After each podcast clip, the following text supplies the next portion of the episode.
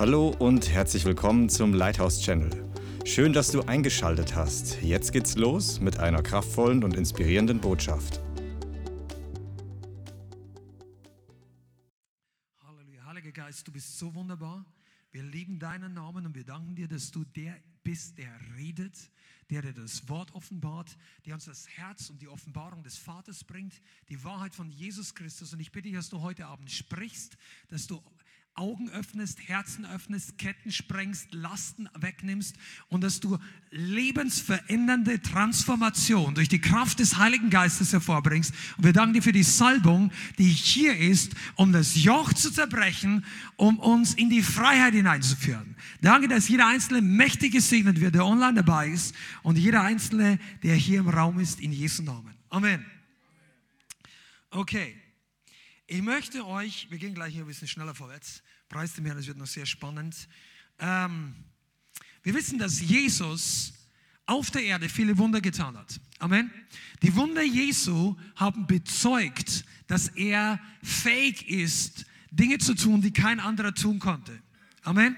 Die Wunder Jesu haben Zeugnis gegeben von der Kraft Gottes, von der Herrlichkeit Gottes. Die Wunder haben auch bezeugt, dass Jesus der ist, der er behauptet zu sein. Jesus sagt an einer Stelle, wenn ihr äh, nicht um meines Wortes willen glaubt, dann glaubt wenigstens um der Wunder willen, dass ich es bin. Und die, die Wunder Jesu hatten vor allem damit zu tun, dass Jesus Christus Vollmacht hatte. Er hätte diese Wunder nie tun können, wenn er nicht Autorität und Vollmacht gehabt hätte. Ja? Und das war insbesondere für die Juden damals nicht selbstverständlich, weil Jesus hat Dinge getan, die kein Prophet vorher getan hatte. Insbesondere im Befreiungsdienst. Schlag mal Matthäus Kapitel 12 auf. Matthäus Evangelium Kapitel 12. Ja, und im Vers 22, da heißt es, dann wurde ein Besessener zu ihm gebracht, blind und stumm. Und er heilte ihn, sodass der Stumme redete und sah. Also ganz verkürzt hier diese ganze Befreiungssession. Und es erstaunten die ganzen Volksmengen und sagten, dieser ist doch nicht etwa der Sohn Davids. Hört zu, ist dir überhaupt klar, was die Leute da gesagt haben?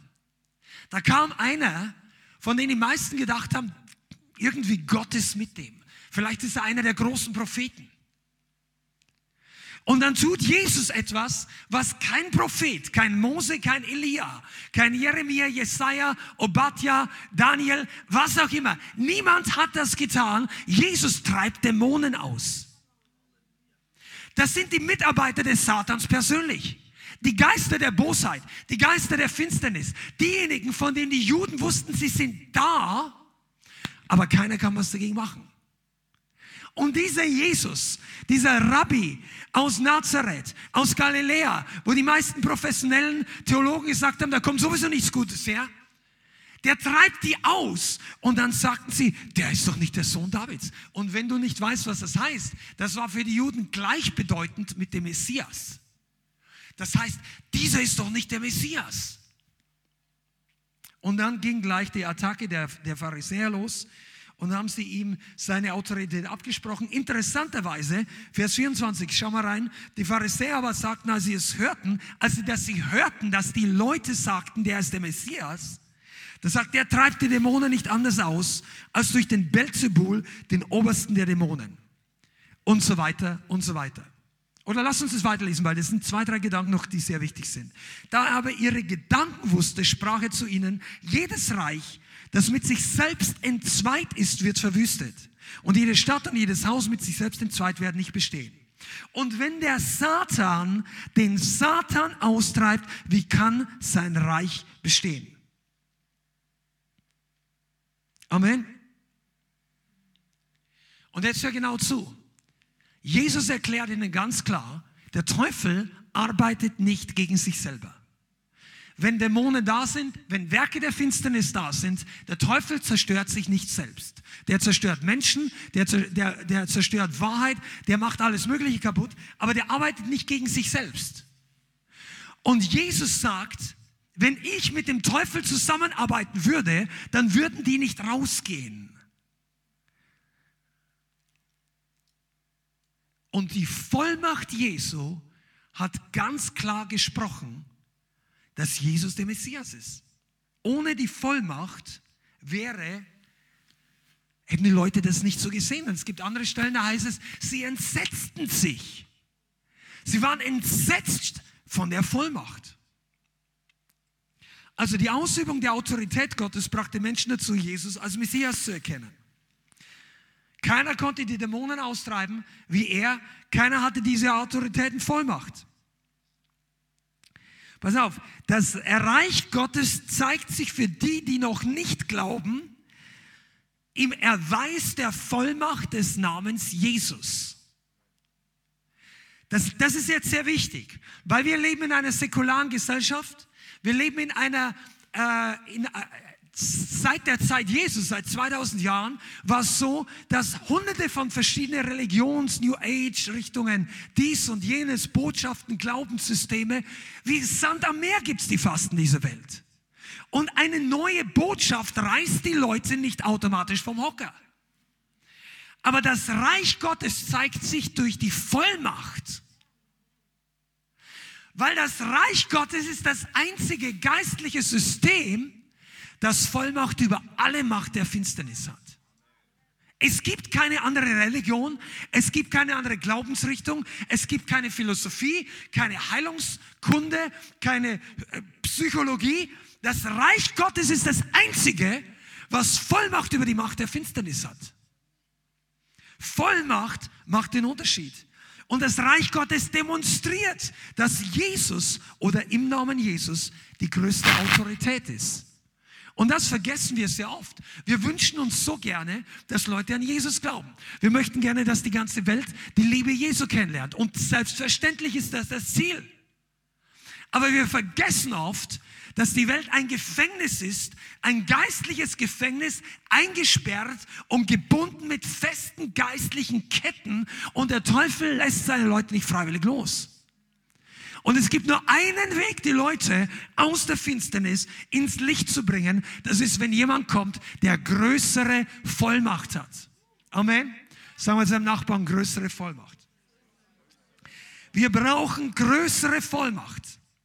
Und diese Vollmacht bezeugt, dass Jesus der größere Gott ist. Dass der Yahweh der einzige, der allerhöchste Gott ist. Wenn in dem, die Dämonen, die, die im Namen hinduistischer Götter reingekommen sind, wenn die rausgehen müssen im Namen Jesus, dann ist es offensichtlich, dass dieser Jesus die höhere Kraft ist, die größere Vollmacht hat. Und das bringt Leute dazu, die die hard Atheists waren, zu überdenken, ob das wirklich stimmt, was sie ein Leben lang geglaubt haben. Das bringt Leute dazu, die ihr Leben lang zu bestimmten Wallfahrtsstätten gepilgert sind und irgendwelchen Götter angebetet haben oder sich niedergekniet haben für Holzstatuen oder vor irgendeinem großen viereckigen Kasten oder was auch immer. Das bringt die Leute dazu zu überlegen, diene ich überhaupt dem richtigen Gott? Wenn mein Gott diese finsteren Mächte, diese Dämonen nicht rauswerfen kann, warum dann dieser Jesus? Ich kann mich nur erinnern, da gibt es ein Zeugnis von einem Moslem, der war in der Hisbollah-Einheit ähm, im Libanon. Und der war richtig überzeugt, dass der Islam das Richtige ist. Und der war so ein Kämpfer. Der hat sein Leben riskiert. Und irgendwann kam er in verschiedene Orte, wurde in Indonesien eingesperrt für seine terroristische Tätigkeit. Und dann waren da viele Moslems eingesperrt. Dann hat er erstmal gesagt, was seid ihr alle so lasch? Hier betet keiner in der Früh oder fünfmal am Tag. Der hat die Leute auch gesagt, Fernseher aus, das ist alles weltlich. Und hat den Leuten ja wirklich gesagt, sie müssen jetzt für ihren Gott. Und dann hat er in der Nacht, das ist eine lange Story, und in der Nacht hat er irgendwann massive dämonische Attacken bekommen. Er hat plötzlich gespürt, er muss jetzt sterben. Hier kommt eine Kraft in seinen Raum rein und er wusste, es ist der Teufel. Und er hat gedacht, er kommt nicht mehr raus, er kommt nicht mehr raus. Er hat panische Angst um sein Leben gehabt. Und er hat den Namen aller angerufen und alles sonstige, was er wusste. Und das Ding ging nicht weg. Das ging nicht aus der Zelle und er hat panische Angst bekommen. Und dann kam dieser eine Gedanke. Da kam dieser Gedanke, den ihm keiner erzählt hat. Das war eine Stimme in seinem Kopf, die ihm sagt, bring on the name of Jesus. Und er sagt, er hat überhaupt keine Ahnung, warum er das machen sollte. Er glaubt nicht an Jesus. Er glaubt, aber Allah, der, der, dieses Gebet hilft jetzt auch nicht. Und das bring on the name of Jesus. Und dieses Ding wurde immer schlimmer. Und er dachte, er muss sterben. Und irgendwann ruft er einfach, Jesus, Jesus, hilf mir. Und plötzlich ging diese mächtige Macht einfach weg. Diese, das ging einfach weg. Und er war wieder nicht nur, der, der war voller Frieden. Also nach, bezüglich dieser Attacke. Und dann sagt er, das war nicht Praise the Lord, als er ein Zeugnis gegeben hat, er sagt, dann fing seine Verwirrung an. Warum sollte der Name Jesus diesen Teufel weg befördern können und der Name Allah und alle anderen heiligen Namen, die er kannte, hat nichts bewirkt. Weißt du, und so zeigt Jesus, dass er die größte Autorität ist. Wegen der Vollmacht in seinem Namen. Vollmacht ist keine Zusatzausstattung für einen Christen. Amen. Wenn du was aufschreibst oder dir was merken willst, notiere das, brennst dir in dein Herz. Vollmacht im Namen Jesus oder das, was Gott uns gibt, das ist keine Zusatzausstattung, das ist das Basic. Das ist, weshalb wir heute überhaupt hier sind, weshalb du noch am Leben bist. Gottes Gnade und die Vollmacht Gottes bringen dich in die Berufung herein. Aber ich möchte was sagen, nicht alle Gemeinden sind Reich Gottes zentriert. Reich Gottes spricht von der Herrschaft, von der Vollmacht Gottes. Was das Reich Gottes ist nicht Essen und Trinken, sondern Friede, Freude und Gerechtigkeit. Und eine andere Bibelstelle sagt auch, das Reich Gottes ist nicht in Worten, sondern in Kraft. Ich lese euch nachher die Stellen noch vor. Das sagt Paulus. Wenn du Notizen machst, vielleicht findest du es hier unten. 1. Korinther 4, Vers 20.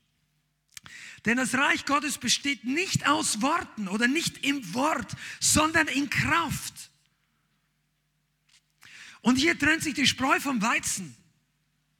Und ich sagte, wir brauchen Königreichsgemeinden. We need kingdom churches. Nicht nur Versammlungen, wo Leute sich wohlfühlen und das soll so sein. Amen. Nicht nur Versammlungen, wo Leute gern hingehen und Gemeinschaft finden und Freunde und sich und viele Dinge. Das ist alles gut. Aber das Reich Gottes, der große Unterschied ist nicht, wie sehr wir uns geliebt fühlen, sondern dass es jemanden gibt, der an Herrschaft weit über alle anderen Ketten, Bindungen und Sünden drüber steht und im Reich Gottes bricht all diese Ketten. Das ist unser Jesus. Das ist unser Gott. Und wenn das deiner noch nicht ist, dann kann es werden. Aber wir brauchen Königreichsgemeinden, Gemeinden, die die Autorität erkennen, Gemeinden, wo sich die Menschen sammeln, weil Jesus regiert und herrscht und demonstriert, woran wir sonst so glauben. Amen. Man kann eine christliche Gemeinde auch auf unterschiedliche Arten bauen. Wenn Menschen im Mittelpunkt stehen, werden die Aktivitäten besonders priorisiert, die die Menschen wollen und die die Menschen herbeiziehen. Wenn das Reich Gottes im Mittelpunkt steht, dann ist der Fokus darauf, auf die Werke Gottes zu tun, die, von denen Jesus gesprochen hat. Und das sind Heilungen, Befreiungen, Zeichen und Wunder und Demonstration der Kraft Gottes. Und er macht das nicht, um zu, eine Show zu bringen, sondern er macht das von damals bis heute, um Menschen freizusetzen. Weil er Menschen liebt, weil er nicht möchte, dass nur eine einzelne Person in Gebundenheit bleibt. Und Männer und Frauen, Christen, die sich zu wenig um der Vollmacht Gottes kümmern und darum, was ich habe, um anderen zu dienen, die, die, die, wie soll ich sagen, die lieben die Menschen nicht mit, der, mit dem kompletten Paket.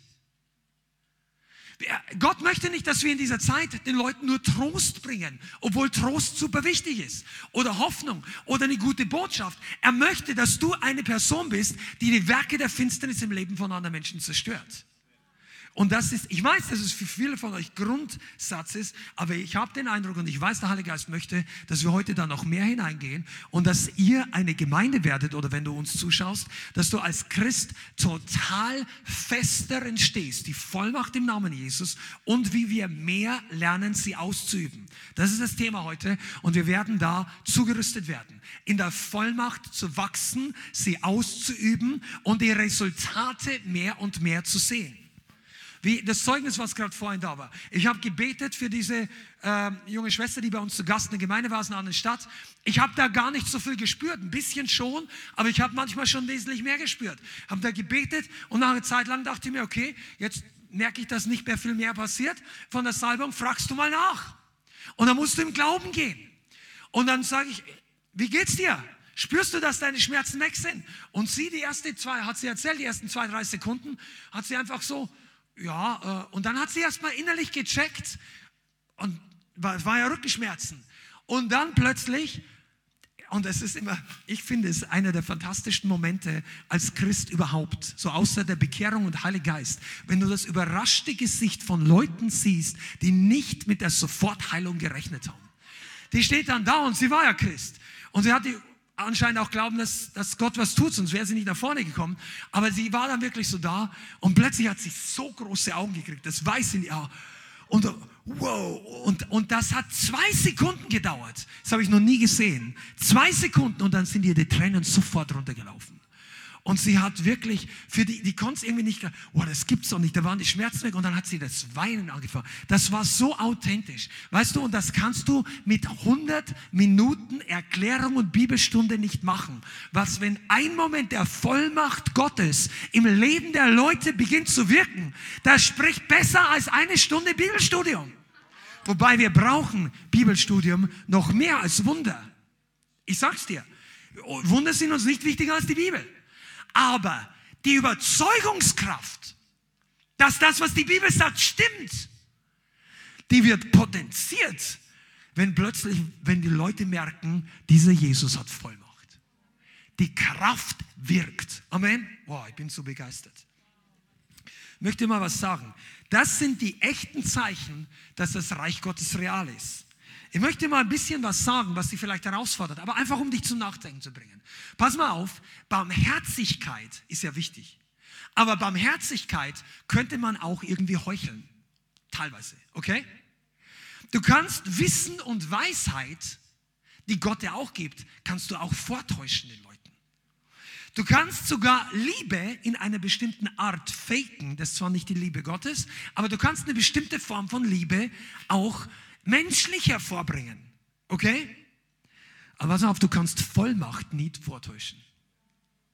Du kannst Vollmacht über den Feind nicht faken.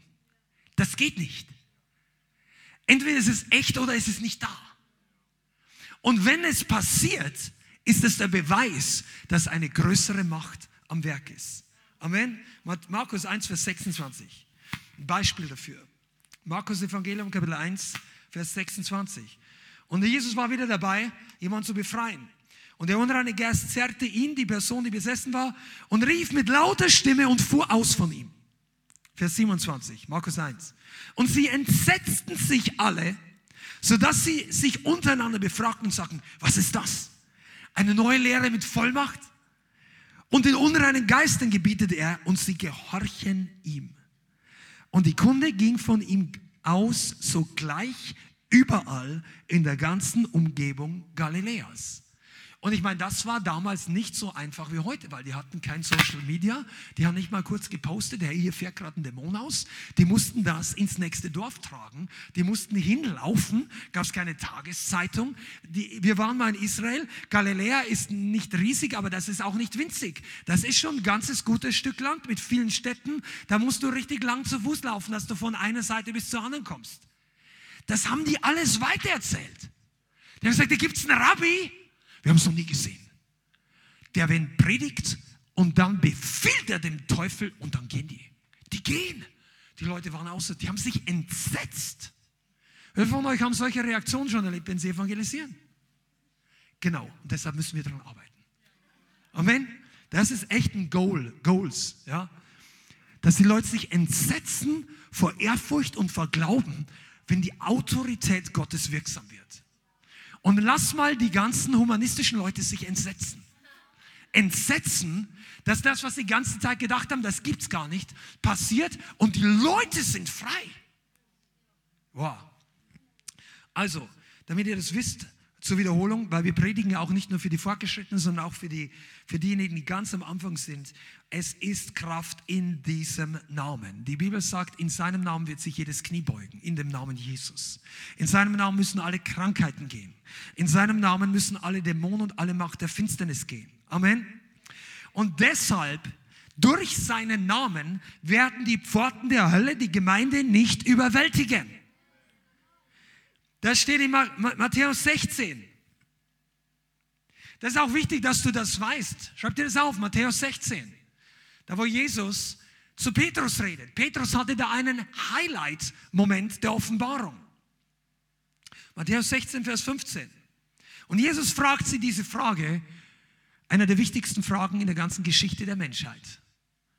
Was aber sagt ihr, wer ich bin? Nachdem Haufen Leute alles Mögliche über Jesus ist übrigens die wichtigste Frage, wenn du online zuschaust, die du für dich selber beantworten kannst in deinem ganzen Leben. Was sagst du, dass Jesus für dich ist? Das müssen wir auch wissen. Was ist Jesus für uns? Aber das wäre jetzt eine andere Predigt. Simon hat aber die richtige Offenbarung. Simon Petrus antwortete und sprach, du bist der Christus, der Messias, der Sohn des lebendigen Gottes. Und das war eine massive Offenbarung, weil dass er der Messias ist, haben seine Zeichen gezeigt. Aber dass er der Sohn Gottes ist, war nicht für jeden offenbar. Und dann kommt der Vers und Jesus antwortete und sprach zu ihm, glücklich bist du Simon, Sohn des Jona, denn Fleisch und Blut haben es dir nicht geoffenbart, sondern mein Vater, der in den Himmel ist. Aber auch ich sage dir, du bist Petrus, das heißt ein kleiner Fels, und auf diesen Felsen werde ich meine Gemeinde bauen und des Hades Pforten werden sie nicht überwältigen. Und um das mal klar zu machen, hier sagt, setzt er nicht eine Dynastie von Leitern ein, angefangen mit Petrus, die irgendeinen Namen haben, Heiliger Vater oder sonst irgendwas. Er setzt einfach Petrus als Leiter, weil er Offenbarung hatte. Zweitens, weil sein Charakter der richtige war, weil er vorbereitet war und weil er Glauben hatte.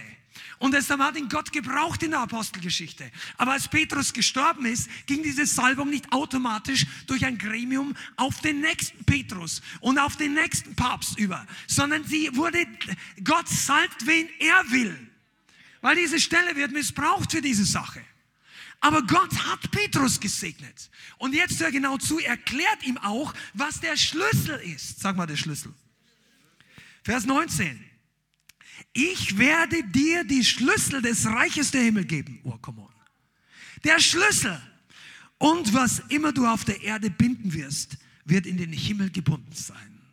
Und was du auf Erden lösen wirst, wird in den Himmeln. Das ist nicht nur der Himmel, wo wir alle hinkommen, wenn wir sterben. Das ist die himmlischen Bereiche, Mehrzahl. Das Wort heißt Himmeln. Mehr, und das sind die geistlichen Bereiche. Und er sagt zu ihm, was du auf Erden binden wirst, wird im geistlichen Reich gebaut. Warum? Weil ich gebe dir die Autorität dazu. Wisst ihr, dass wir hier über einen Schlüssel reden? Wer von euch war letzte Woche da? Letzte Woche ging es richtig ab. Wenn du es noch nicht gesehen hast, schaust du nochmal an. Es haben uns Leute angeschrieben, gesagt, das war so krass. Was, die, das ging sogar online noch durch. Und letzte Woche habe ich über den Schlüssel Davids gesprochen. Könnt ihr euch erinnern? Ohne dass ich es gemerkt habe, jetzt in diesem Moment fällt mir auf, das ist der zweite Teil. Schlüssel, zweiter Teil. Der Schlüssel Davids ist nicht nur die Hütte Davids, es ist die Vollmacht Davids, die Vollmacht des Sohnes, da, come on, des Messias. David war ja nicht der, der Beste. David war nur ein Diener. Aber der, der größte unter allen Menschen war Jesus.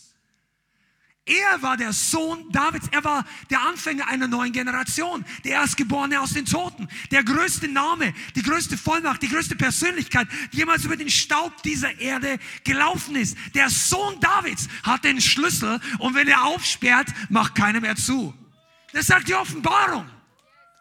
Und ich werde dir den Schlüssel Davids geben. Und wenn und, niemand, und wenn du aufsperrst, wird niemand mehr zumachen und wenn du schließt, wird niemand mehr öffnen.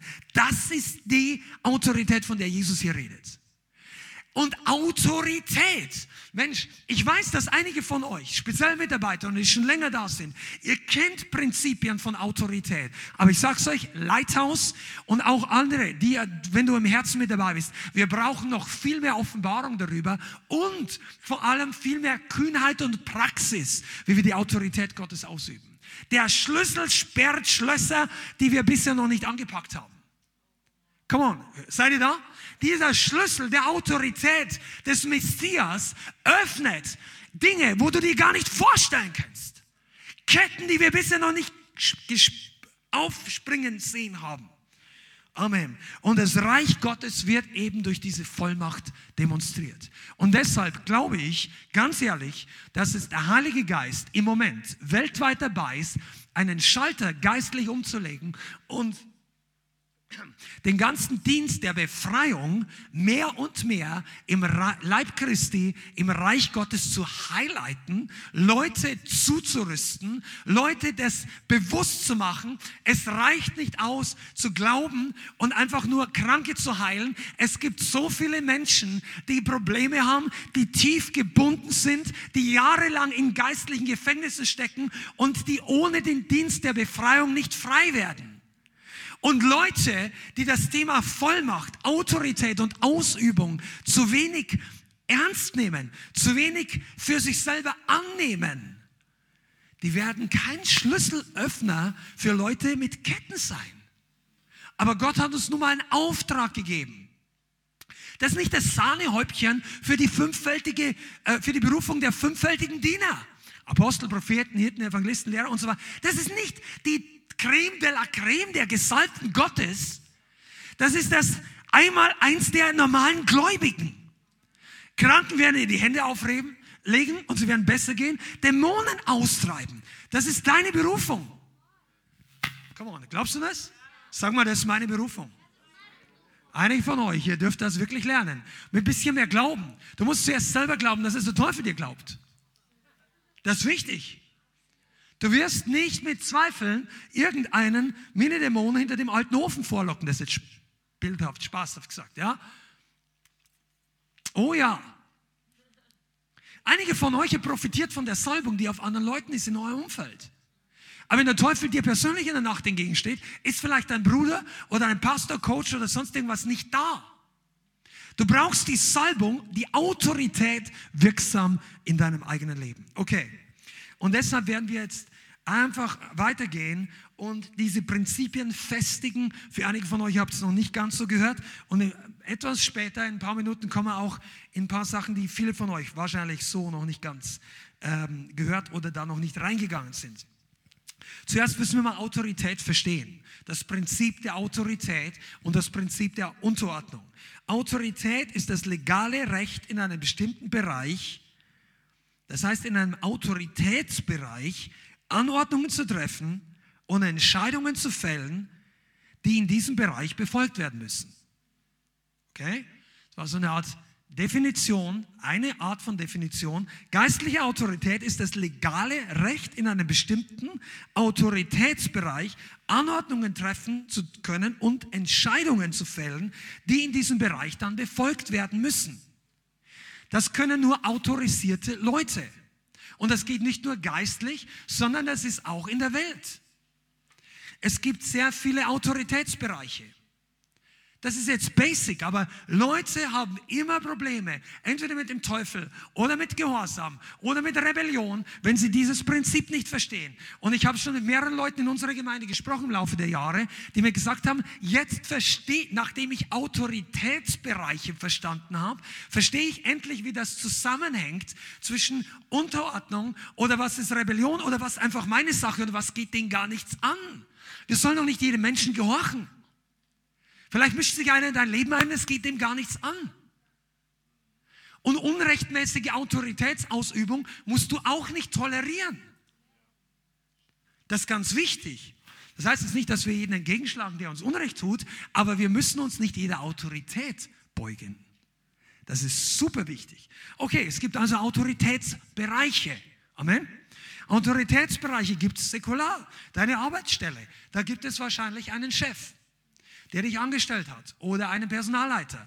In größeren Firmen, einige von euch hier in der Frankfurter Gegend gibt es sehr große Arbeitgeber mit Tausenden von Angestellten. Die haben wahrscheinlich einen äh, Niederlassungsleiter, höchst zum Beispiel, was auch immer. Dann gibt es dann Manager, dann gibt es Bereichsleiter, dann gibt es dann Abteilungsleiter und Schichtleiter und irgendwo gibt es dann normale Arbeiter. Also es gibt Autoritätsbereiche und Hierarchien. Und dieses Prinzip an sich ist göttlich. Das Reich Gottes ist keine Anarchie. Das Reich Gottes ist nicht, wir hören alle auf den Heiligen Geist und sind alle gleich. Wir sind alle gleich geliebt. Wir sind alle gleich geschätzt. Gott nimmt uns alle, gibt uns die gleiche Chance. Er gibt uns, er hat kein Ansehen der Person, aber nicht alle sind gleich in Autorität. Auch nicht in der Welt. Ist das, versteht ihr das?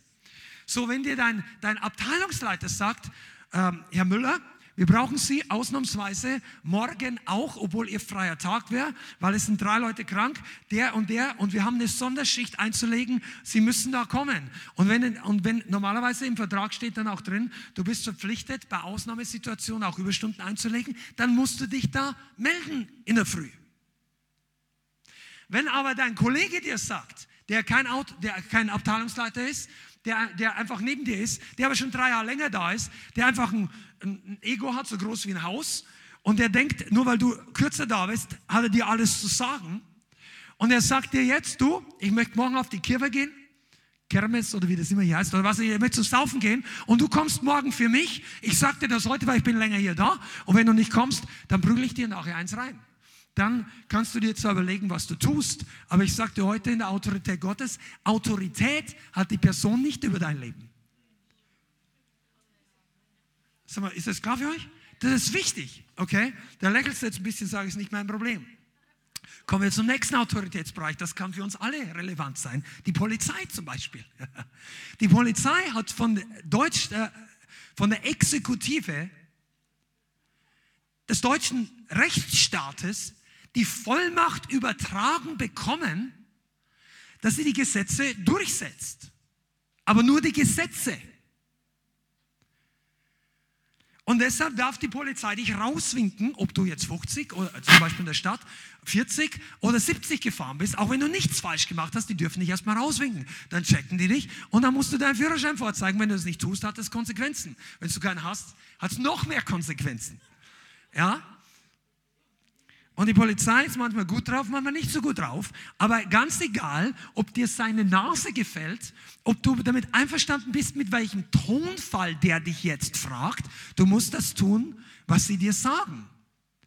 In dem Bereich, was die Gesetze angeht. Ich komme nachher noch auf eine Ausnahmesituation, weil auch der deutsche Staat nicht für Christen das Recht hat, alles zu verlangen, vor allem, wenn es gegen die Ausübung des Glaubens geht oder wenn es in den Götzendienst hineingeht oder das wissen wir auch aus damaligen Sagen oder das krasse Beispiel im Dritten Reich, Nationalsozialismus, äh, da gibt es Dinge, wo auch ein Mensch, insbesondere ein Christ, nicht mehr allem folgen darf und sollte, weil auch diese Autorität hat Grenzen. Aber fang nicht an zu diskutieren, weil sagst du ja, ich bin Christ und ich finde jetzt, der verhält sich überhaupt nicht gut. Sein Autoritätsbereich gilt auch für dich. Und dann darf diese Person eben Anordnung erteilen und Entscheidungen treffen. Der kann jetzt entscheiden, ob er dich mit auf die Wache nimmt und dir vielleicht eine Blutabnahme wegen Drogen, äh, Verdacht auf Drogenmissbrauch nimmt oder ob er dich wieder nach Hause fahren lässt. Das ist in seiner Auto Entscheidungsautorität. Okay? Und es ist gut für uns, dass wir das verstehen. Und du musst auch wissen, was ist nicht seine Autorität. Der kann nicht sagen, mir gefällt nicht, dass sie heute mit einem knallgelben T-Shirt rumlaufen. Oder besser noch grün. Oder vielleicht heutzutage braun. Der kann auch nicht sagen, ich gebe Ihnen jetzt ein Ticket für 30 Euro, weil ich weiß, dass Sie in der Partei XYZ Mitglied sind. Und die Farbe der Partei ist mir viel zu, bla bla bla bla. Das darf der nicht. Das ist nicht sein Autoritätsbereich. Das ist deine Entscheidung. Deine Entscheidung ist, wie du heiratest. Deine Entscheidung ist, welches Auto du kaufst, solange das TÜV hat. Du kannst fahren, was du willst. Du kannst anziehen, was du willst, solange du irgendwas anhast, ohne öffentlich Ärgernis zu erregen. Aber es gibt Sachen, die gehen den Polizisten nichts an. weil es nicht sein Autoritätsbereich ist, okay? Gehen wir einfach mal weiter. Es gibt dein Hauseigentümer.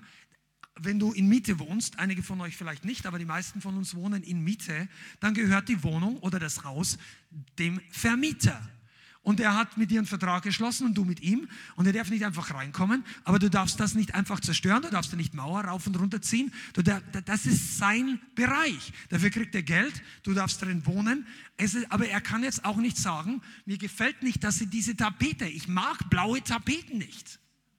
Wenn er das sagt, dann muss er es in seinen Vertrag reinschreiben. Du darfst es, äh, du kannst es mieten zu dem und dem Preis, aber du kannst keine Tapete neu machen. Das muss er definieren. Aber wenn er das nicht definiert hat, darf er dir die Sachen nicht reinreden. Der kann dir auch nicht sagen, welch, dass du sagst, ich, ich will, dass hier nicht ein Geschäft aufgemacht wird für dieses.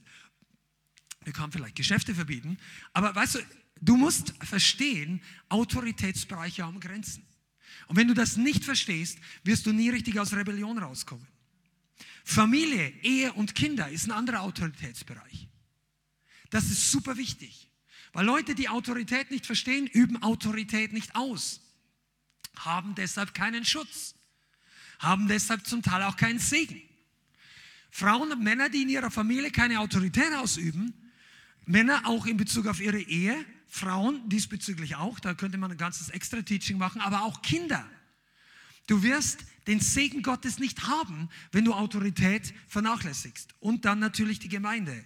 Auch in der Gemeinde gibt es Autoritätsbereiche, aber auch ein Gemeindeleiter, ein Pastor ist nicht Pastor über ganz Frankfurt oder ganz Deutschland. Er hat einen Bereich, den seine Gemeinde betrifft. Und jeder, der in eine Gemeinde geht, in eine biblische Gemeinde, ist dort freiwillig.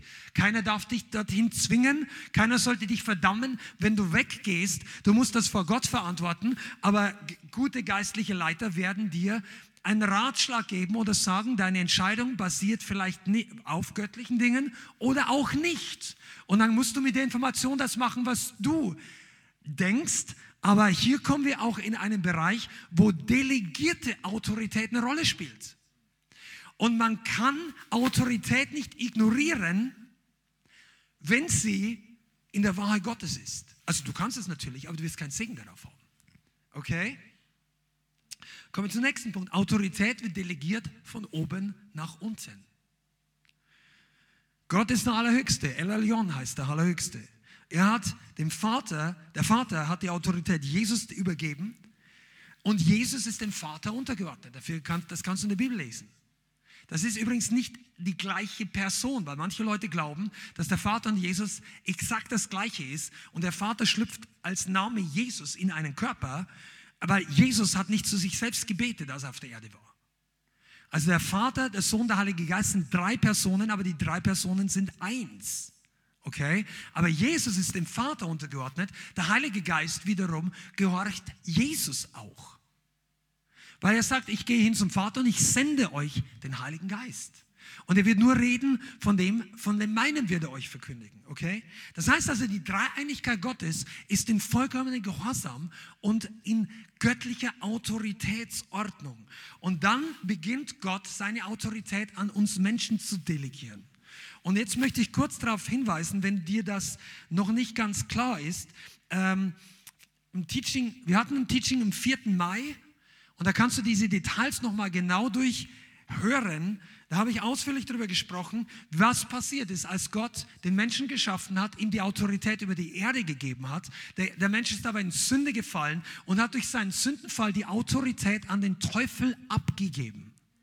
Gott hat die Autorität dem Menschen gegeben, Adam. Und um, wir, wir ich erinnern euch, was war die Aufgabe? Zu bebauen und zu bewahren. Das war die Aufgabe der Menschen. Und er hat es nicht getan. Er hat sich dem Teufel untergeordnet. Er hat dem Teufel gehorcht. Er hat dem Teufel geglaubt. Und er hatte durch seine ganze Autorität verloren und wurde zum Sklave der Sünde, wurde zum Sklave des Feindes. Die Bibel nennt ihn den Fürst dieser Welt, der den Menschen den Sinn verblendet hat. Das ist der Zustand, in dem wir jetzt leben, außerhalb des Reiches Gottes. Jetzt ungeachtet der Erlösung. Aber so ist diese Welt im Zustand. Wir sind nicht mehr im Paradies. Und das musst du wissen. wir brauchen Autorität, um in dieser Welt überhaupt nur irgendetwas für Gott tun zu können, weil diese Welt unter der Autorität des Feindes ist. Das kannst du nachlesen auch in Lukas Kapitel 4, wo der Teufel zu Jesus persönlich sagt, mir ist diese Welt übergeben und ich gebe sie, wem immer ich will. Das ist in Lukas Kapitel 4. Aber Jesus, und auch das ist noch Foundation, hat dem Feind alle Autorität genommen. Amen. Er hat durch den, durch den Gehorsam und ihr könnt ja wahrscheinlich Philippa 2 auswendig, oder? Denn er erniedrigte sich selbst und wurde gehorsam bis zum Tod. Deshalb hat ihn Gott auch erhöht und ihm den Namen gegeben, der über allen anderen Namen ist. Damit im Namen Jesus jedes Knie sich beuge und jede Zunge bekenne, dass Jesus Christus Herr ist zur Ehre Gottes des Vaters, weil er sich erniedrigt hat und sich entäußert hat und er wurde gehorsam Gehorsam bedeutet, er hat sich seiner Autorität bis zum Letzt untergeordnet. Das Gebot des Vaters, geh ans Kreuz, bis zum Ende erfüllt. Und weil Jesus gehorsam war, können wir gehorsam sein. Weil Jesus dieses Pack, diesen Sieg ergriffen hat, ist die Autorität des Teufels über uns gebrochen. Die Folge war, dass der Teufel seine Macht verloren hat. Über uns Menschen, zunächst mal über Jesus. Er hat sich unrechtmäßig ausgestreckt. Ich habe es ja schon mal gepredigt, Mensch, das ist so gut. Der Tod hat sich hat einen Fehler gemacht. Der Tod hat sein Recht missbraucht. Er hatte kein Anrecht an Jesus. Der Tod hätte Jesus nie antasten sollen. Aber jetzt hat Jesus gesagt, Tod, die Schlüssel bitte. Er hat dem Tod die Schlüssel entrissen. Das sind wir wieder beim Schlüssel. Diesmal den Schlüssel für die Ewigkeit. Keiner muss mehr auf ewig sterben. Der Tod ist nicht final, wenn du dich unter Jesus unterordnest. Wenn, und das ist der entscheidende Faktor. Wir müssen lernen, uns dem Reich Gottes ist gleich, dem Herrscher des Reiches, dem König Jesus Christus unterzuordnen. Und dann wirkt die volle Autorität des Namens Jesus, der Kraft Gottes und des Reiches Gottes über unserem Leben. Jesus hat den Feind in allem besiegt und ihn öffentlich zur Schau gestellt. Amen. Okay, und auch das möchte ich euch nochmal mitgeben. Ich, ich, ich, ich habe wirklich eine Vision, dass hier eine Gemeinde entsteht, die die Autorität Gottes so aus dem FF kennt und sich darin bewegt. Und deshalb gehen wir diese Sachen nochmal durch. Und ich möchte, dass ihr das lernt, geistlich militanter einzusetzen. Amen. Aber eine Bibelstelle, die du unbedingt kennen und wissen musst und anderen Leuten lehren darfst, wenn es um die Autorität geht, ist Matthäus Kapitel 8, Vers 5. Du solltest wissen, was diese, dieses Gleichnis oder dieses Heilungswunder genau bedeutet. Matthäus Kapitel 8 ab Vers 5. Und Jesus kam nach Kapernaum hinein, da trat ein Hauptmann zu ihm, der ihn bat und sprach, Herr, mein Diener liegt zu Hause gelähmt und wird schrecklich gequält. Vers 7, also Kapitel 8, Vers 7. Und Jesus spricht zu ihm, ich will kommen und ich will ihn heilen. Der Hauptmann aber antwortete und sprach, Herr, ich bin nicht würdig, dass du unter mein Dach trittst. Aber sprich nur ein Wort und mein Diener wird gesund. Und jetzt hör genau zu, Vers 9. Denn auch ich bin ein Mensch unter Befehlsgewalt. Und dieses Wort heißt hier unter Macht, unter Vollmacht. Und ich habe Soldaten unter mir. Und ich sage zu diesem, geh hin und er geht. Und zu einem anderen sage ich, komm und er kommt. Und zu meinem Knecht, tu dies und er tut's. Wisst ihr, was hier eigentlich steht? Hier ist ein Heide. Und der Mann war nicht religiös falsch demütig. Der hat genau verstanden, ein, ein Rabbi der Juden, für ihn ist es unrein, zu einem Heiden in das Haus zu gehen. Und er hat die Juden und ihren Glauben so respektiert, dass sagt er, ich verstehe, du darfst nicht zu mir kommen. Du brauchst auch, aber und dann, du brauchst auch gar nicht kommen. Weil wenn du ein Wort redest, ist der Knecht gesund. Und dann sagt er nicht irgendwie XYZ, ja, ich habe gesehen, du hast die. Der sagt ihm die Begründung, dass er glaubt, ein Wort reicht aus. Und dann erklärt er, komischerweise, aus seiner Armee. Ihr müsst das verstehen, das ist so wichtig, das ist ein Schlüssel von Autorität. Der sagt, ich bin jemand unter Exousia. unter, das ist unter Autorität. Ich habe Leute über mir, den Tribun, der, den Statthalter des ganzen Landes. Also er war ja, ein Hauptmann war Mann über 100 Leute. Er hat einen gehabt, der über 1000 war. Und dann, ich weiß nicht genau, nagel mich nicht fest, aber ich glaube, der Tribun war der, der mehrere Legionen hatte, der war mehrere tausend. Und dann gab es Leute über ihm, die können einsetzen und absetzen. Und er sagt, ich bin unter Autorität. Und es gibt Soldaten unter mir. Und wenn ich diesem Soldaten sage, geh hin, macht er. Und so sagt, komm hierher. Und wenn er sagt, mach das, räum mir auf, die machen das. Der erklärt ihm, Jesus, ich habe Autorität verstanden. Bei mir gehorchen mir alle. Unter mir, sag mal unter mir. Autorität unter dir, die müssen dir gehorchen. Autorität über dir, denen musst du gehorchen. Wenn du heute nichts anderes lernst, das ist das, ist das der Flutlichtstrahler, wie du ein siegreiches Leben führst Jesus, und der Mann sagt, Jesus, Krankheit ist unter dir. Rede du ein Wort und die Krankheit gehorcht dir. Und der Dämon fährt aus. Wenn du ein Wort sprichst, diese Mächte sind alle unter dir. Ich habe es gesehen. Du sprichst, bumm, Gehalt. Der hat es verstanden. Die anderen war es einfach ein mysteriöses Wunder. Die haben nicht verstanden, warum der ja, der nein. Der sagt, für mich ist das logisch. Ich habe über mir, wenn der Tribun sagt, ihr rückt alle ab hierhin, yes, Sir. Und wenn ich nicht gehorche, dann gehe ich ins Gefängnis oder ich werde hingerichtet. Damals. Er gesagt, wenn aber ich befehle, die Leute gehen genauso. Jesus, du befiehlst den Krankheiten. Du kannst dem Teufel befehlen, die gehorchen dir alle. Sprich einfach ein Wort. Du musst gar nicht herkommen. Und Jesus sagt dieses erstaunliche Wort, Vers 10. Aber als Jesus es hörte, wunderte, das ist jemand, der Jesus zum Wundern gebracht hat. Wunderte er sich und sprach zu denen, die nachfolgten, wahrlich ich sage, bei keinem in Israel habe ich so großen Glauben gefunden. Und jetzt möchte ich dir das sagen, das ist der Schlüssel zur Erkenntnis der Autorität. Es gibt Leute, es gibt Autoritäten über dir und es gibt Autoritäten unter dir. Und du musst lernen, denen über dir zu gehorchen, damit die, die unter dir sind, dir gehorchen. Das ist der Schlüssel. Wenn du den Autoritäten, die Gott über dich gesetzt hast, gehorchst, dann werden die, diejenigen, über die Gott dich gesetzt hat, dir gehorchen. Das ist der Grund, warum manche Männer in ihrer Familie nie richtig Frieden kriegen. Die Kinder gehorchen nicht richtig, die Frau ist vielleicht geistlich gut drauf, vielleicht auch nicht. Die kommen alle ganz brav. Ich, ich spreche Hypothetisches Beispiel. Kommen fünf, acht, zehn Jahre in Gemeinden, hören sich an, sitzen am Sonntag alle brav da, solange die Kinder klein sind. Wenn die Kinder älter werden, dann werden die eigen und, und manche folgen gar nicht mehr Jesus. Und zu Hause äh, sagen die Eltern den Kindern, Mensch, du solltest mal ein bisschen mehr Bibel lesen, aber die machen das nicht. Du solltest das tun, nicht.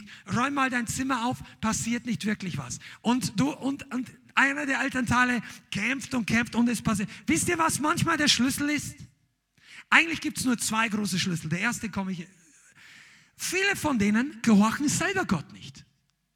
Aber nicht unbedingt in dem Sinn, dass sie vielleicht in dem Bereich, was sie von den Kindern wollen, das nicht tun.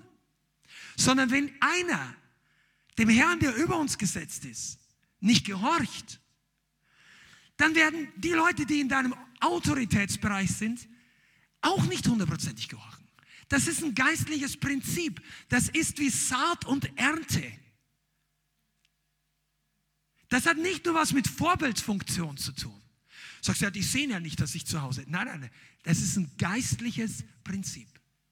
Und deshalb brauchst du, um ein siegreiches Leben zu leben, brauchst du dieses innere und auch praktische Übereinstimmung, dass du unter göttlicher Autorität lebst und dass du gern lebst. Es ist Erlösung, Wenn ich nicht mehr anfange auszuschlagen gegen die Autoritäten, die Gott über mich gesetzt hat. Und glaub mir, ich rede nicht nur von geistlich, von Gemeinde, vom Pastor oder falls du uns noch nicht kennst, ich predige jetzt nicht, damit alle Leute bloß noch Ja und Amen hier sagen. Darum geht's nicht. Es geht darum, den Segen Gottes im eigenen Leben zu haben. Wenn du auf deiner Arbeitsstelle irgendwann mal vielleicht befördert wirst und du hast Einfluss über mehrere Leute, hast vielleicht zehn Leute in deiner Abteilung und dann sind Leute über dir. Aber wenn du hinter dem Rücken deiner Chefs schlecht über die Firma und über die, über die Leute redest und dabei dich beliebt machst bei zehn Leuten, dann werden die Leute trotzdem, obwohl du vielleicht in ihren Augen doppelt so beliebt bist, dir nicht richtig gehorchen, weil du fällst deinen Autoritäten in den Rücken. Das wird nicht klappen. Du wirst auch keine Gunst haben. Wisst ihr, dass die, das Prinzip von Autorität ist einer der wichtigsten in der ganzen Bibel, um in dieser Welt, weil wir reden davon, dass wir Autorität ausüben wollen. Wir, was hat denn Gott zum Beispiel unter dich gesetzt? Damit man nicht zu lang Theorie, ich möchte ein bisschen gleich Nuggets geben, damit ihr wisst, wovon wir reden. Gott hat dich über die ganze Kraft des Feindes gesetzt. Lukas 10, Vers 19. Siehe, ich gebe euch Vollmacht und Kraft über die ganze Kraft des Feindes und nichts soll euch irgendwie schaden. Alles. Kein einzelner Dämon der Hölle ist kräftiger als du. Du hast Vollmacht. Das, die meisten Christen haben noch nicht mal einen Prozentsatz von Offenbarung, was das für eine Dimension ist. Eines Tages, ich hoffe, du bist dabei, am letzten Tag werden wir sehen, wie das ganze Heer der Hölle gerichtet wird. Und der Teufel dazu. Und das wird nicht nur Freude sein, wird es wahrscheinlich, aber das wird Ehrfurcht hervorbringen. Welche mächtige Kreatur und wie stark und scharf das Gericht Gottes ist für den Erzrebellen, für den Anführer aller Aufwiegler. Und Gott wird ihn richten. Weißt du? Und es ist wichtig, dass wir lernen, dass wir uns aus diesem Lager mit allem entfernen. So wie damals Israel aus Ägypten herausgegangen ist. Ihr kennt diese Stelle. Die Bibel sagt, es ist geschrieben, damit wir was lernen. Israel kam aus Ägypten, aber Ägypten war nicht ganz aus Israel aus ihrem Herzen die Sklavenmentalität, die Opfermentalität, der Eigenwillen, die versteckte Rebellion gegen all diese Anpeitscher, die waren nicht nur gegen Ägypter da, die war dann auch voll gegen Mose und voll gegen Yahweh und gegen den König. Aber die hätten sich unterordnen sollen und es wäre ihr Segen gewesen. Und erst die nächste Generation, grob gesagt, hat gelernt, sich voll Gott unterzuordnen. Und ich möchte dir das sagen. Du brauchst hier Offenbarung und einige von uns müssen da noch mehr lernen. Weil die meisten Christen, die ich kenne, sagen, ja, ich möchte Gott gehorchen. Das Bekenntnis und der Wille grundsätzlich ist da. Ich werde gleich ein bisschen ins Detail gehen. Pass mal auf. Du brauchst die Offenbarung, wo im Detail einige von euch ihr nicht ganz gehorsam seid. Und ich möchte euch an Saul erinnern und Samuel an die Stelle, wo Saul gedacht hat, du kannst nach 1 Samuel 15, wo Samuel Saul überführt, weil Saul einen Auftrag bekommen hat, er sollte die Feinde schlagen. Und er hat einen Großteil der Feinde getötet, aber die bestimmte Tiere wollte er nicht töten, weil er sich vor den Menschen gefürchtet hat und den König hat er auch am Leben lassen als eine menschliche Siegestrophäe. Das war damals Kult unter den Heiden. Und er hat es genauso gemacht, aber Gott wollte das nicht. Dann kommt er zurück und Samuel sagt zu ihm, also Samuel sagt erstmal gar nichts, ehrlich gesagt, sondern Saul kommt ihm entgegen und sagt, schön, dass du da bist. Gesegnet seist du der, der kommt vom Herrn. Ich habe das Wort Gottes erfüllt. Sei immer misstrauisch, wenn einer zu dir herkommt und sagt, hast du gesehen, wie gehorsam ich war? Dein Gehorsam spricht für sich selber. Du musst dich vor dir herposaunen lassen, ich habe alles getan, alles, alles. Ich bin so gehorsam. Meistens, wenn Leute das sagen müssen, gibt es irgendwas, was noch nicht ganz klar ist. Und Samuel hat es groß gesagt und Saul sagt, was ist das für ein Blöcken von Schafen, was ich hier höre? Wo kommen die ganzen Schafe her? Und dann geht's los und das ist das Typische. Ja, Mann hat sie gebracht von den Amalekitern. Mann. Wer ist dieser Mann? Das kannst du immer hören. Hat übrigens nichts. Frauen können genauso betroffen sein. Ja? Aber wer ist immer dieser Mann? Diese Passivformulierung. Ja, Mann. Das gleiche hat Aaron gemacht. In der Wüste. Mose war 40 Tage auf dem Berg. Und die unten haben alle gemurrt. Ja, der ist tot. Was ist los? Warum sitzen wir fest? Wir brauchen Götter. Aaron, mach uns ein Standbild. Und Aaron hat sich dann weichklopfen lassen von diesen Leuten, diesen Rebellen. Und, äh, und dann hat er Gold eingesammelt und hat das goldene Kalb gemacht. Und als Mose ihn anspricht, sagt Aaron, es war sein Bruder. Sagt Aaron, was hast du gemacht? Sagt, ja, ich habe es eingesammelt und dann kam das Kalb hervor. Ja, woher? Weißt du, und das sind Leute, die keine Verantwortung übernehmen. Ungehorsame Leute haben meistens die Eigenschaft, dass das war irgendein Mann. Weißt du, wie die Lösung, weißt du, wie du Autorität in deinem Leben bekommst? Wollt ihr das wissen? Komm, sag mal, wenn, wenn, weißt du, wie du Autorität lernst? Indem du sagst, ich habe es falsch gemacht. Nicht der Mann, der XYZ, die Frau, Frau Huber, Frau, ja, Ausreden, Weltmeister werden, alles haben, aber keine Autorität. Leute, die Ausreden finden, schneller als Buße finden, finden keine Autorität. Du brauchst, der erste Schritt zur göttlichen Lebensstil ist, sagst, ich war schuld. Und jetzt ändern wir das. Ich bin nicht perfekt. Ich hätte es nicht tun sollen. Ich weiß, Gott liebt mich. Ich mache den Schritt. Oh, ich könnte jetzt, ich mache den Schritt des Glaubens. Ich gebe dir das einmal eins der Nachfolge Jesu. Du trittst im Glauben mit deiner Sünde an die Öffentlichkeit. Weil du bist gestorben vor Menschen, aber lebend in Christus. Und du sagst, ich schäme mich nicht mehr zuzugeben, jawohl, ich habe gesündigt. Ich versteck's nicht mehr. Und das bringt dich in die Position, dass Gott dir Autorität gibt. Weil er sagt, so einer Person kann ich vertrauen. Wobei die Autorität kommt nicht durch unsere Heiligkeit, sie kommt durch den Namen Jesus. Aber sie wird nicht wirksam, wenn wir in Heuchelei leben. Sie wird nicht wirksam, wenn wir nicht aufrichtig Buße tun. Nur mal als, weil die Zeit fortschläuft, Apostelgeschichte 19, Vers 13 kannst du dir aufschreiben. Das ist die Stelle, in der Leute, die einfach den Namen Jesus benutzen wollten, Apostelgeschichte 19, Vers 13, lese es dir zu Hause nochmal durch. Die haben angefangen, in dem Namen Jesus, den Paulus predigt, Dämonen auszutreiben. Zumindest wollten sie es versuchen. Und der Dämon sagt zu diesen sieben Söhnen des Hohepriesters Skevas, und er sagt, Jesus kenne ich, Paulus kenne ich, aber wer seid ihr? Und dann hat sie alle vermöbelt, dass sie nackt geflohen sind. Apostelgeschichte 19, Vers 13. Hier siehst du, dass es nicht funktionieren wird, wenn wir nicht aufrichtig unter Autorität leben. Und wir könnten hier wirklich sehr viel ins Detail gehen. Und ich möchte einige von euch wirklich als geistliches Nugget und Hausaufgabe, wenn du bei mir im Coaching bist und wenn du bei der Bianca oder wenn du hier Mitarbeiter bist, bitte studier das mal. Wo, wie sind deine Autoritätsbereiche und wo bin ich untergeordnet oder wo drehe ich mir die Dinge hin? Wo nehme ich es nicht so genau?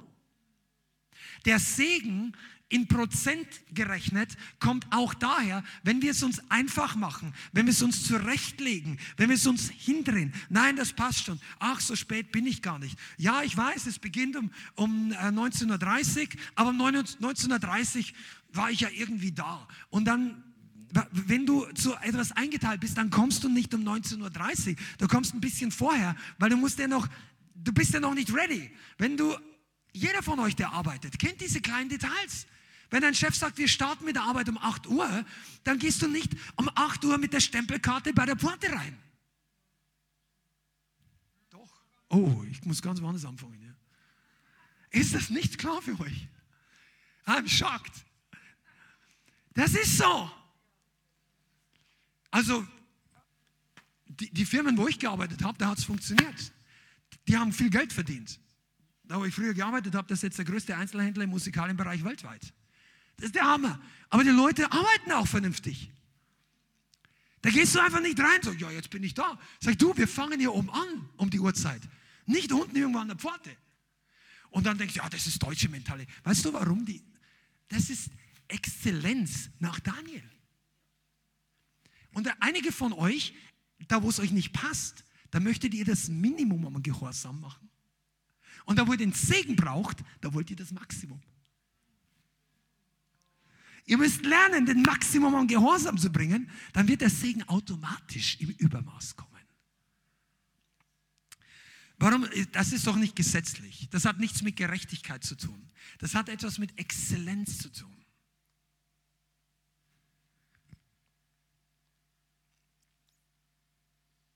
Aber weil wir die Zeit uns heute weit läuft, möchte ich, oh Mensch, das ist ja eigentlich, wäre das eine Serie. Ich komme immer wieder auf so gute Nuggets hier. Pass auf, also, wir können Autorität nur ausüben. Ich möchte noch kurz erwähnen, dass es ganz wichtig ist, dass wenn du ein Mann und eine Frau des Geistes von Autorität sein möchtest und wenn du möchtest, dass der Feind dir gehorcht und die Umstände und in deinen Gebeten Power ist, wenn du möchtest, dass Leute einen positiven Arten von Respekt haben, aber wir befehlen nicht Menschen, wir befehlen eben geistlichen Umständen, dämonischen Kräften, Krankheiten, Dinge, alles, was Gott unter unsere Füße gesetzt hat. Amen. Aber wenn du möchtest, dass das passiert, dann achte auf deine Worte 24 24-7. Nicht nur, wenn du in der Gemeinde bist, nicht nur, wenn du mit Freunden oder, Leit oder gar Pastoren zusammen bist. Achte, was aus deinem Mund kommt. Die Qualität deiner Worte bestimmt das Maß deiner Autorität. Jesus sagt, wir werden eines Tages für all unnütze Worte Rechenschaft abgeben müssen. Das sagt er nicht, weil er uns gängeln möchte, sondern weil er weiß, es hat Auswirkungen. Wenn einer ständig bla bla bla bla bla bla bla bla bla und dann plötzlich musst du dem Feind, du weißt genau, diese Leute haben im Gebet nicht ganz so viel Power. Seid ihr da? Okay, jetzt komme ich nochmal zum Vollmacht ausüben. Der zweite große Punkt, habe ich ja gerade schon gesagt, gegen wen oder was üben wir unsere Vollmacht aus? Gegen den Feind und seine Dämonen. Zweitens gegen Werke der Finsternis, Krankheit, alles, was der Feind getan hat, Zerstörung, Leid, Depression, all diese Dinge, die Gott in unserem Leben nicht möchte, sind Werke der Finsternis, die sind wir berufen zu zerstören nach 1. Johannes. Wir sollen sie nicht tolerieren, wir sollen sie erst recht nicht akzeptieren, sondern zerstören. Und drittens gegen Umstände, die dem Willen Gottes entgegengesetzt sind. Das hat Jesus auch getan. Er hat dem Sturm befohlen zu schweigen. Das haben wir letzten Samstag gebetet, dass das Regnen aufhört, weil wir wollten evangelisieren. Und wenn es so weiter regnet, dann hätte es nicht geklappt. Und das hat nichts damit zu tun, dass die Landwirtschaft kaputt geht. Soll es am Montag regnen, am Dienstag meinetwegen. Wir beten nicht, dass es den ganzen Sommer nicht regnet. Aber an diesem Tag in dieser Innenstadt brauchen wir einfach trockenes Wetter. Wir haben gebetet und haben Autorität benutzt. Und was passiert? Hat aufgehört zu regnen. Vergiss die Wetter-App. Vollmachts-App ist angesagt. Amen. Und deshalb brauchen wir, dass wir Autorität ausüben. Und jetzt möchte ich heute noch was reinpacken, wo wir vielleicht gar noch nicht so häufig in dieser Beziehung gesprochen haben. Und ich möchte, dass du ganz gut aufpasst. Auch und ganz besonders, wenn du ein Mann bist, aber auch als Frau. Es gibt eine Haltung in der Bibel, die beschreibt eine Persönlichkeit, die die Ausübung von Autorität sehr stark versucht zu vermeiden. Und das war der König Ahab. Der König Ahab war eingesetzt als König über das ganze Land. Er war kein guter König, aber er hätte die Chance gehabt, Gerechtigkeit zu tun. Zumindest hatte er die Autorität über Gericht, er hatte die Autorität über die, die Armee, er hatte die Autorität über Wirtschaft und alles Mögliche. Aber er hatte die falsche Frau geheiratet, eine sehr, sehr falsche Frau. Eine Tochter aus dem Ausland, die Zauberin war, die eine Hexe war im Prinzip, die hochgradig okkult war, extrem sexualisiert und über sexuelle Verführung. Und da, da war das komplett komplette Paket von dämonischer Verführung und alles Mögliche, die war mitten in seinem Haus. Er hat sie geheiratet, vermutlich aus politischem Vorteil und wahrscheinlich hat sie ihm auch gefallen, wie auch immer. Und das war Zauberei durch diese Frau, Isabel. Aber Isabel ist heute nicht das Thema, weil es führt viel zu weit. Ahab hat die Haltung gehabt, dass er seine Autorität nicht ausgeübt hat, sondern sich hat nehmen lassen. Und ich möchte euch einfach sensibilisieren und warnen, dass du nicht auf den Weg gehst oder wenn du das gegangen bist, dass du beginnst, Autorität dir nicht nehmen zu lassen, sondern auszuüben. In Familienprinzipien, an einer Arbeitsstelle, mit deinen eigenen Finanzen und auch im geistlichen Bereich. Was meine ich damit? Wenn du Autorität gerne oder Entscheidungen, die du treffen solltest, gerne anderen überlässt, damit es keine Probleme gibt, dann kann das ein Anzeichen für diesen Ahab-Spirit sein. Wenn du die Entscheidungen ungern treffen möchtest, weil es einfach unangenehm ist, Wenn du eine Person in deiner Nähe hast, in deinem Familienumfeld, in deinem Arbeitsumfeld, was auch immer, kann in einem Hauskreis sein. Also bei uns eher seltener, aber es kann durchaus sein, die einfach sehr manipulierend oder in dein, versucht, andere Leute für ihre Sache zu bewegen, obwohl es ihr nicht ihr Aufgabe, nicht ihr Autoritätsbereich ist. Manipulation erkennst du schon daran, dass es grenzüberschreitend ist. Die Leute versuchen Entscheidungen zu beeinflussen, die nicht ihre Sache sind. Außerhalb des Autoritätsbereiches. Wenn du, wenn du Einfluss mit ohne Klarheit und mit Gewalt nehmen möchtest, außerhalb deines Einflussbereiches, wird sehr schnell Manipulation. Und die Bibel nennt das Zauberei zum Teil. Also lass die anderen Leute für sich selber entscheiden. Du kannst Ratschläge geben. Als Pastor kann man auch Ratschläge geben. Und ich habe es erst in der letzten Zeit manche Leute gesagt. Ich habe ihnen gesagt, ihr unterschätzt meine Worte. Weil ich seit einigen vielen Jahren nicht mehr sage, du darfst das nicht, du musst das, ich habe zu ihnen gesagt, ich werde die freie Entscheidung der Leute auf jeden Fall respektieren. Ihr werdet von mir hören, ich würde dir raten, mach das nicht. Und wenn ich in wichtigen eigentlich in Coaching, in Seelsorgesachen sage ich sowas niemals, ohne dass ich weiß, dass der Heilige Geist mir nicht den Impuls gibt. Oder aber ich sage dazu, es ist meine persönliche Meinung. Nach meiner persönlichen Meinung, wenn du das aus meinem Mund hörst, muss sich keiner richten. Da kann man Meinungen haben. Aber wenn ich dir sage, mach das nicht, du gehörst zur Gemeinde, ich gebe dir den Rat, dann, dann solltest du das nicht einfach, das ist seine Meinung. Und ich hatte solche Fälle. Dass die Leute dann sagen, und dann kamen mir drei Monate, sechs Monate, zwölf Monate später, ich hätte machen sollen, was du sagst. Das ging schief. Weißt du? Und hier ist es wichtig, dass man weiß, wer, wem, auf wen solltest du hören und vor allem, wem solltest du dich nicht unterordnen. Und wenn Leute dich ständig beeinflussen wollen und deine Entscheidung und vor allem sauer werden, wenn du dich nicht so entscheidest und du gehst dann her und gibst einfach nach, um die Probleme zu vermeiden oder damit du in ihren Augen nicht schlecht dastehst, dann kann es sein, dass du in diesen Arm-Spirit tendierst. Das ist nicht gut. Du wirst keinen Sieg in deinem Leben haben, du wirst auch keine Autorität haben. Also, äh, weil es Verantwortung abstimmt der, der Arm-Spirit äh, kennzeichnet sich durch Passivität, eher egozentrisches Denken. Was kommt für mich dabei raus? Welche Nachteile entstehen mir, wenn ich das jetzt nicht tue? Leute mit diesem Spirit, die werden für Gerechtigkeit nicht einstehen, sondern die werden um der Nachteile willen eher Kompromisse machen. Wenn du gerne andere für dich reden lässt, während aber du gefragt bist, das ist nicht göttlich. Ihr, die ihr verheiratet sein wollt oder die ihr schon verheiratet seid. Wenn du verheiratet bist und du antwortest regelmäßig für deinen Ehepartner, wenn dein Ehepartner gefragt wird, ist das nicht gut. Und wenn du andere für dich beantworten lässt, ist auch nicht gut. Na, it's getting quiet here. Pass auf, du musst, wenn, wenn jemand meine Frau fragt, dann muss ich nicht 20 Mal sagen, nein. Oder mal, wenn, wenn jemand meine Frau sagt, so fühlen sie sich von ihrem Mann oder umgekehrt eingeschränkt ist, dann sagt die Frau, nein, brauche ich ja nicht. Verstehst du? Du musst lernen, dass du deine eigenen Entscheidungen triffst. Das heißt natürlich, wir sollen uns absprechen, denn Ehe sowieso, aber das heißt nicht, dass ich immer alles zustimmen muss, wenn ein Spirit da ist von Kontrolle.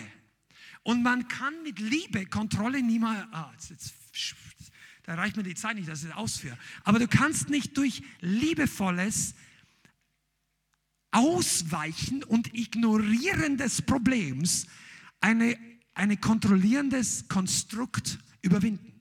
Das geht nie weg. Das muss konfrontiert werden. Das kann man mit Liebe machen. Und man sollte auf jeden Fall bei der Konfrontation Liebe haben. Du musst nicht unfreundlich sein, aber Grenzen ziehen. Und das lässt dich in Autorität wachsen. Und wer das nicht tut, der wird auch nicht in Autorität gegenüber dem Feind wachsen. Das ist übrigens super wichtig, weil da in, in Mensch, da könnte man jetzt wirklich stundenlang darüber reden. Das wäre sogar, manche Gemeinden haben genau hier ihre Probleme oder, oder geistliche Strukturen, wo du denkst, warum, warum sehe ich da nie Dämonen ausfahren? Oder warum, warum merke ich nicht, dass Zeichen und Wunder passieren? Warum merke ich nicht, dass Power da ist? Warum? Weil Autorität nicht ausgeübt wird. Und wo sie ausgeübt wird, vielleicht verkehrt. Und wenn ich da nicht, wenn ich ein rebellisches Spirit habe, dann brauche ich ständig mit dem geistlichen Kult rumlaufen, boom, alle Dämonen wegschicken. Also wenn du nicht untergeordnet bist, dann halt mal die Klappe. Sorry, wenn es jetzt so da. Aber ich meine jetzt nicht gegen alle möglichen Leute. Geh einfach zu Jesus und, und bring dein Leben in Ordnung und dann beginn. Aber wenn, wenn der Feind in deinem Leben dich zerstört, kannst du trotzdem natürlich ihm gegenüber sagen, nein, gehe und so weiter. Aber nicht den großen Lehrer spielen oder so, sondern erstmal Unterordnung lernen. Und das Zweite ist dann, dass du die Autorität nicht nehmen lässt. Adam hat sich die Autorität vom Satan nehmen lassen und er hat seiner Frau gehorcht. Das ist übrigens super wichtig. Die Bibel sagt, dass die Welt durch Adam gefallen ist. Aber die erste Sünde hat Eva getan. Äh, zeitlich. Aber sie wurde Adam zugerechnet, weil er seiner Frau gehorcht hat. Und hier siehst du auch wieder Autorität aus der Hand geben. Sind wir jetzt sexistisch oder so? Nein. Aber es gibt ganz klare, im Bereich Autorität gibt es klare Strukturen. Das heißt nicht, dass der Mann mehr wert ist als die Frau.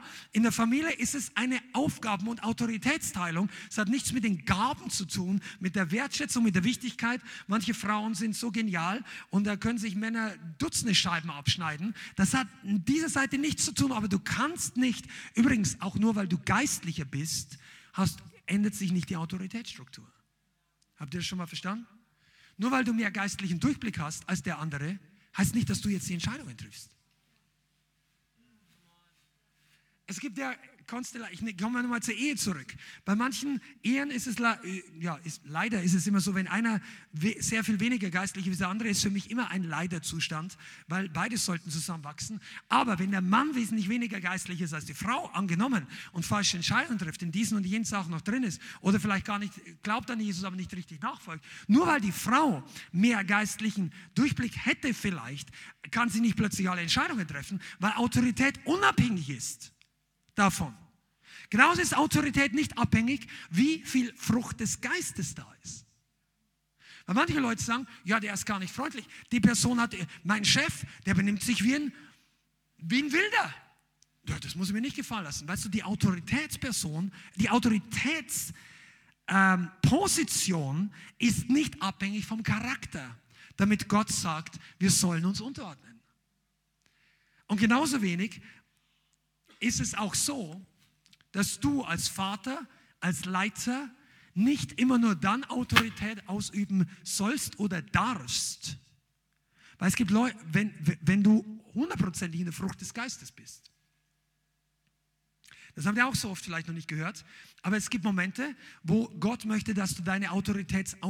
Es ist sinnvoll, manchmal zu warten. Wenn du innerlich was erlebst und du sagst, ich bin jetzt echt angefochten und das, das dann, dann komm zur Ruhe, bete drüber, aber sprich die Sache trotzdem an, wenn es nicht gut gelaufen ist, wenn, wenn, wenn du Autorität über die Gruppe hast. Aber manchmal gibt es Situationen, da kannst du nicht zwei Tage beten drüber, du musst es gleich klären. Und dann gibt es Christen, die sagen, ja, der ist unfreundlich zu mir, das nehme ich jetzt nicht an. Sag mal, die Autorität, wenn du was Falsches gemacht hast, ist das unabhängig davon, ob der jetzt freundlich ist oder nicht. Das war falsch. Das entschuldigt natürlich nicht das Verhalten, aber ihr müsst lernen, Charakter und Autoritätsposition voneinander zu trennen. Sonst wirst du eine falsche Vorstellung von Vorbild und von Heiligkeit entwickeln. Und du wirst zum Rebellen werden gegenüber Leuten, die in deinen Augen nicht den richtigen Charakter haben. Aber das entschuldigt niemals Rebellion. David hätte allen Grund gehabt, in, wenn es wahr wäre, sich Saul äh, ja, Saul nicht unterzuordnen. Saul war ein übler Leiter und Charakter. Aber er hat es trotzdem getan. Amen. Wow, ich muss ja, ich muss ja abbrechen. Oh, Schande. Ich glaube, wir müssen das aufs nächste Mal verschieben und auf einen zukünftigen Teil. Das ist so wichtig. Wisst ihr, wenn wir lernen, wie Autorität funktioniert, dann werdet ihr Segen und Durchbrüche erleben. Und ich möchte euch jetzt ganz am Ende, weil ich kürze es jetzt ab, ich habe hier noch ich weiß nicht wie viele Notizen, aber wie ich Autorität ausübe und in welchen Bereichen. Lernt kühner zu werden. Lernt die Basics für euch. Ihr, die ihr Mitarbeiter seid, ihr, die zur Gemeinde gehört. Wenn du mit deinen eigenen Dingen strugglest, schau erst mal, bin ich wirklich online? Bin ich mit Jesus in einer Linie? Tanze ich ständig? Äh, gibt es einen Grund, warum der Segen nicht da ist? Bin ich vielleicht aus, Gibt es, wo, wo ich innerlich ausschlage gegen die Autorität, wo ich es nicht genau nehme? Bin ich vielleicht so wie Saul? Ich meine, ja, ich habe es gemacht, ich habe es gemacht, aber dabei war es gar nicht. Wenn all diese Dinge können ein Grund dafür sein, dass du nicht den vollen Segen hast. Aber wenn das nicht der Fall ist, du kannst mit voller Kühnheit und auch wenn du noch nicht perfekt bist, lass dir nicht ausreden oder lass dir nicht einreden, dass du die Autorität nicht ausüben darfst. Einige von euch, solltet im Gebet noch viel kühner werden. Und damit möchte ich jetzt einfach abschließen. Nimm das mit, dass du Autorität kühner ausübst, dass du auf der Straße, wenn du für Leute betest, wenn du in Fürbitte gehst, sag nicht nur, äh, dass Gott die Dinge tun soll, sondern beginn die Sache zu attackieren im Geist. Ich habe da heute wirklich das Wort gehört, die Gewalttätigen reißen das Reich Gottes an sich. Das sind diejenigen, die, die Autorität ausüben. Das heißt nicht, wir tun Menschengewalt an, das ist überhaupt nicht gemeint. Aber im Geist, du überlässt es nicht den anderen. Du hast keinen Ah-Spirit. Du sagst, das ist nicht meine Sache. Nein, das ist meine Sache und ich habe die Autorität und in der Autorität Gottes kann ich das ändern. Amen. Halleluja. Und äh, wahrscheinlich werden wir in der nächsten Session nochmal drüber sprechen, über wie du selber Süchte, Abhängigkeiten wirklich abbrechen, Menschenfurcht, Menschengefälligkeit, manipulative Einflüsse abschneiden kannst und so weiter. Auch Streit, Sünde, all diese Dinge. Ja? Und das ist super wichtig. Und jetzt wollen wir uns zusammen beten. Amen. Heiliger Geist, ich bitte dich, dass du kommst und dass du diese Worte als Samen gebrauchst, damit Leute beginnen, hungrig zu werden, durstig zu werden und zu suchen in ihrem Leben und zu finden das Wort Gottes. Ich bitte dich, dass du Autoritäts, Männer und Frauen von Autorität des Wortes Gottes hervorbringst. In Jesu Namen. Wow, dass wir nicht nur Männer und Frauen des Heiligen Geistes, der Geistesgaben werden, sondern die stehen in deiner Autorität, die wandeln, die ihr Haus bauen auf den Fels, die glauben, wie der Hauptmann glaubt, die sich unterordnen dir und die mit Vollmacht gekleidet sind und Dämonen müssen ausfahren in Jesu Namen. Halleluja. In Jesu Namen. Amen. Preis dem Herrn. Vielen Dank fürs Zuhören. Wir hoffen, die Botschaft hat dich inspiriert und weitergebracht.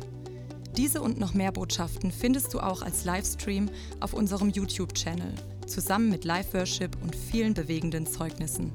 Wir würden uns freuen, wenn du auch mal in unserem Gottesdienst vorbeischaust. Alle Infos dazu findest du auf unserer Webseite, auf Facebook oder Instagram. Links dazu findest du in der Beschreibung. Schreib uns gerne dein Zeugnis oder dein Gebetsanliegen unter info at lighthouse.center. Tschüss und bis zum nächsten Mal.